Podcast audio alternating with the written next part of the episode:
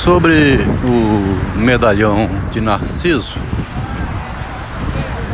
o medalhão que Narciso carrega no peito, né? Entre os psicanalistas que seguiam Freud, tinha um anel. Um anel como se fosse os maçom, a maçonaria. E também tinha uma senha, como a senha exigida pelos judeus que tinha que ter a pronúncia certa para identificar. Se não fizesse aquela pronúncia, não era membro do grupo e era degolado, né? Sobre o medalhão, a teoria do medalhão, o Machado de Assis, zombeteiro como ele só, Devia ser o maior moleque, né? O Machado de Assis. Aquele moleque que sabia, inclusive, aparecer bonzinho quando precisava. Porque ele bota a palavra teoria, né? Como se fosse possível formar um medalhão teoricamente.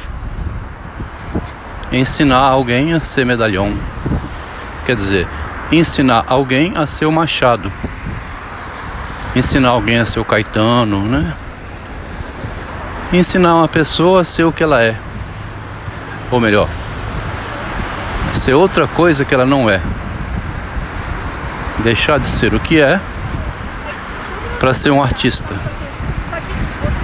Quebrar então a identidade da pessoa, porque se ela é como ela é, como é que ela vai ser de outra pessoa, de outro modo, né? Bom, sobre quebrar a identidade para fazer nascer outro é uma das formas do tratamento psicológico também. Mas retornando aqui ao medalhão no peito de Narciso, o Machado de Assis, por precaução, para não ser condenado igual foi Sócrates, igual foi Cristo, Tiradentes, né? Quase que Galileu também foi queimado. O Machado adotou uma estratégia de trabalhar com escritos que não fossem amplamente publicados. O Quincas Borba levou cinco anos sendo publicado aos pedacinhos. O Alienista levou é, três meses, me parece. Foi publicado em 12 pedaços separados. O Machado foi migrando de baixo para cima, como se ele fosse um traficante de escravo que traficou ele mesmo da base para o topo, se tornando um medalhão. No conto Teoria do Medalhão, ele cria um personagem que seria supostamente um filho dele. Como ele não tem filho, esse filho seria o leitor. E ele chama os leitores logo de idiotas, né?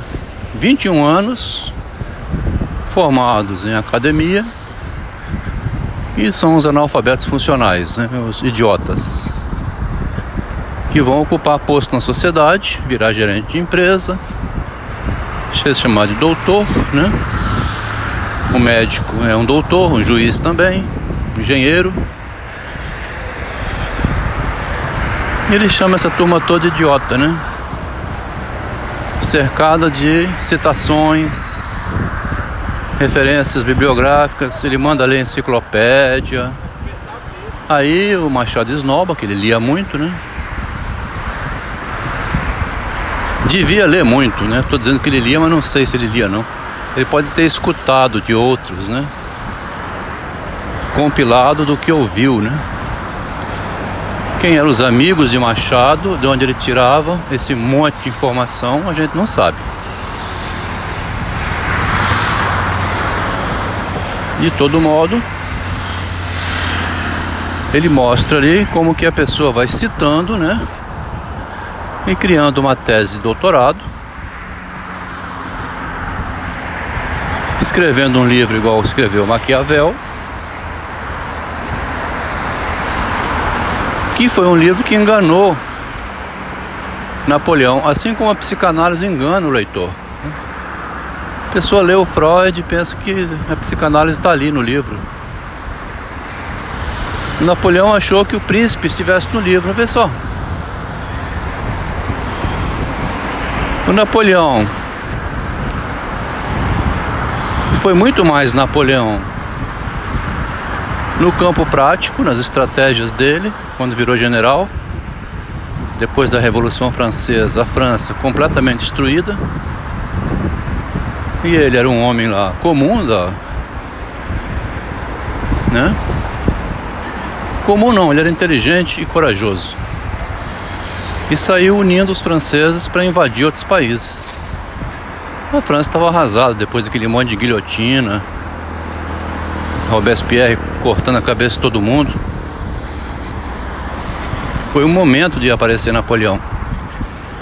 Mas ele foi achar que o príncipe estivesse no livro. Vê se pode. É como alguém querer fazer análise lendo Freud, né? Sei lá. Ler uma receita de como criar um filho e é o suficiente para saber educar um filho. Lê um livro de como anda de bicicleta, terminou de ler, pega a bicicleta e vai andando, pedalando com ela. Lê o manual de natação, pula no mar e vai nadar. Quer dizer, o Machado está criticando esse pensamento da, pela teoria, né? Porque o Machado não fez curso de nada, a impressão que a gente tem é que ele, a vida foi a professora dele. Sabendo as palavras e sabendo a vida, como dizia meu pai, né? É suficiente. O doutorado é fornecido pela própria vida para o homem sagaz, né? Esperto que observa como que a vida se joga através das palavras. Então, o que faz um homem se tornar um Cristo, um Tiradentes, né? um Sócrates, um Descartes, Freud, sei lá, e Jung também, vamos dizer, né? O que faz um homem se tornar esse tipo de sujeito é a coragem dele, né? Piero Manzoni, é um medalhão aí, com os potinhos de merda dele. Porque a pessoa faz um ato que seria um escândalo. É um escândalo revelar as conversas privadas, né? Que fizeram a minha desgraça, vamos dizer assim. Mas para salvar a minha vida eu teria que ter esse direito. E esse gesto não poderia ser repetido por outro, né? Outra pessoa não poderia dizer assim, bom, já que ele falou da vida dele, né? A vida dele é uma obra de arte. A pessoa vai fazer esse movimento, é um movimento perigoso, é um escândalo, pode gerar processo, prisão, morte, como gerou, né, em Cristo e os que se arriscaram, né?